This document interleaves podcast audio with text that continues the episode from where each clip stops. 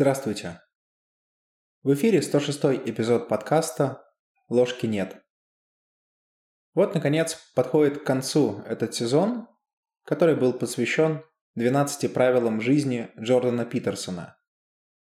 я ловлю себя на мысли о том, что основная суть последнего правила, о котором, собственно, этот эпизод, практически не отличается от аналогичной мысли, которая была высказана в конце прошлого сезона.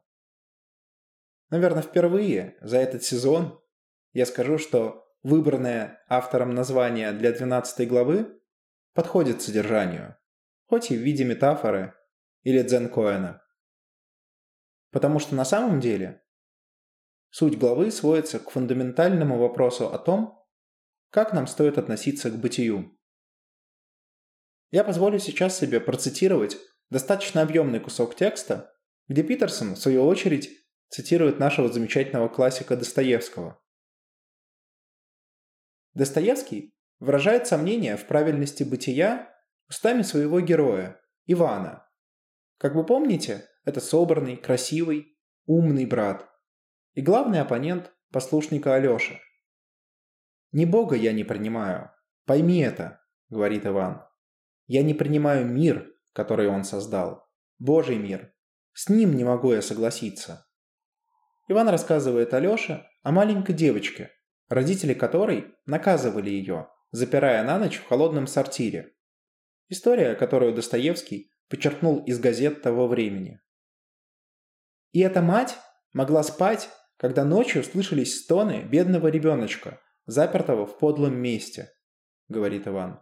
Понимаешь ли ты это? когда маленькое существо, еще не умеющее даже осмыслить, что с ней делается, бьет себя в подлом месте, в темноте и в холоде, крошечным своим кулачком в надорванную грудку и плачет своими кровавыми, незлобивыми, кроткими слезами к боженьке, чтобы тот защитил ее.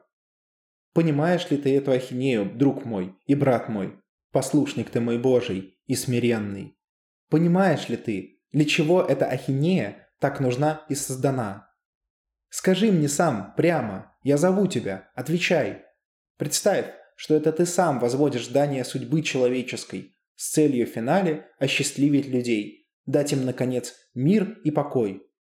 Но для этого необходимо и неминуемо предстояло бы замучить всего лишь одно, только крохотное созданьице.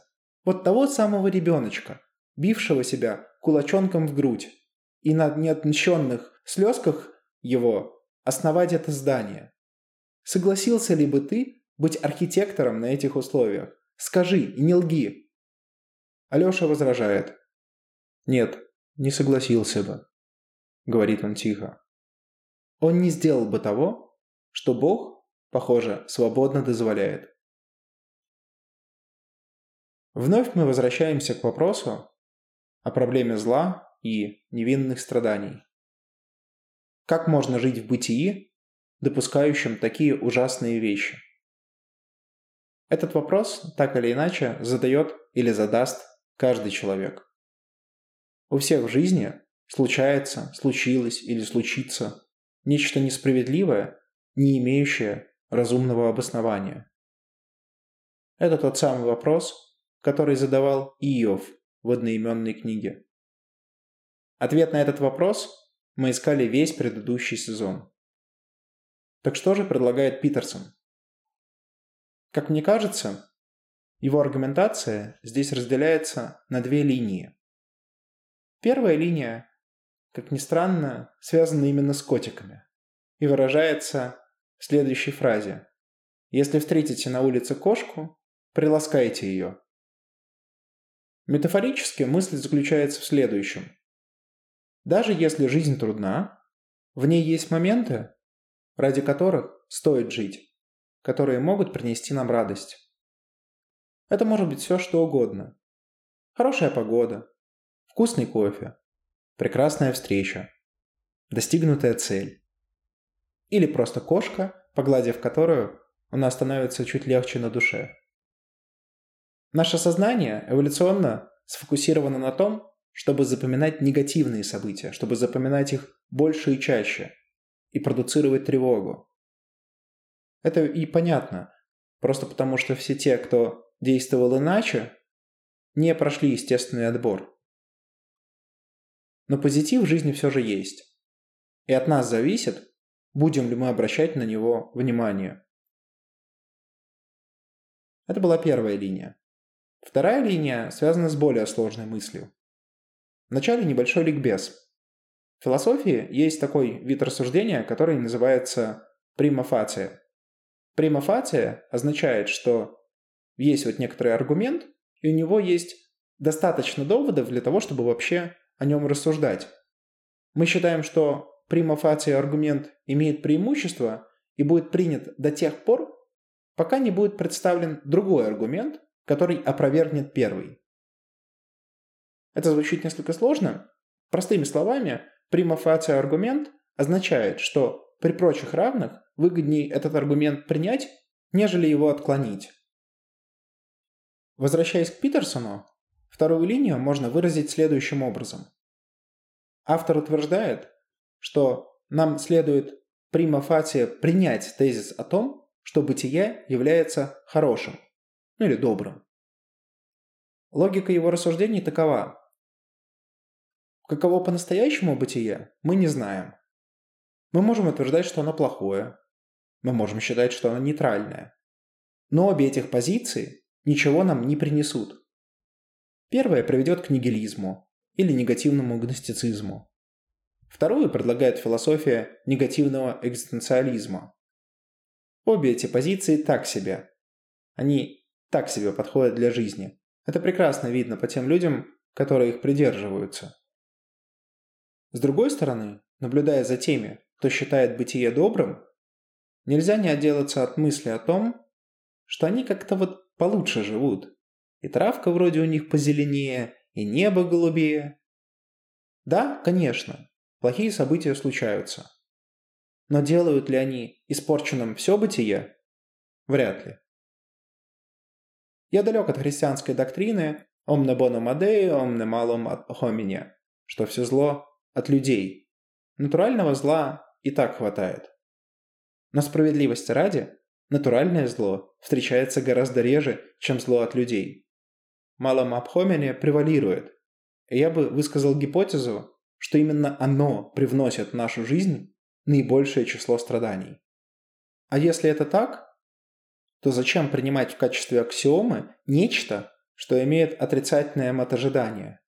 Из доброго бытия мы хотя бы что-то можем извлечь. По крайней мере, нам не надо сражаться с миром ради этого. Нам достаточно сражаться хотя бы с тем злом, которое причиняют люди. И это человеку по силам. Вот такой получается питерсоновский ответ Иову. В завершении этого сезона я бы хотел еще раз вспомнить все те правила, о которых мы говорили в предыдущие эпизоды. Правило первое. Поражения влияют на нас больше, чем нам кажется. В том числе влияют и биологически. Если мы хотим оправиться от потрясений, нам нужно об этом помнить. И хотя бы с чего-то начать, хотя бы сделать маленький шаг. Как вариант, встать и распрямить плечи, приняв ответственность за свое собственное будущее на себя. Второе правило. В нашей жизни должно быть место и порядку, и хаосу. Первый позволяет нам что-то строить и достигать чего-то, упорядочивая собственный опыт.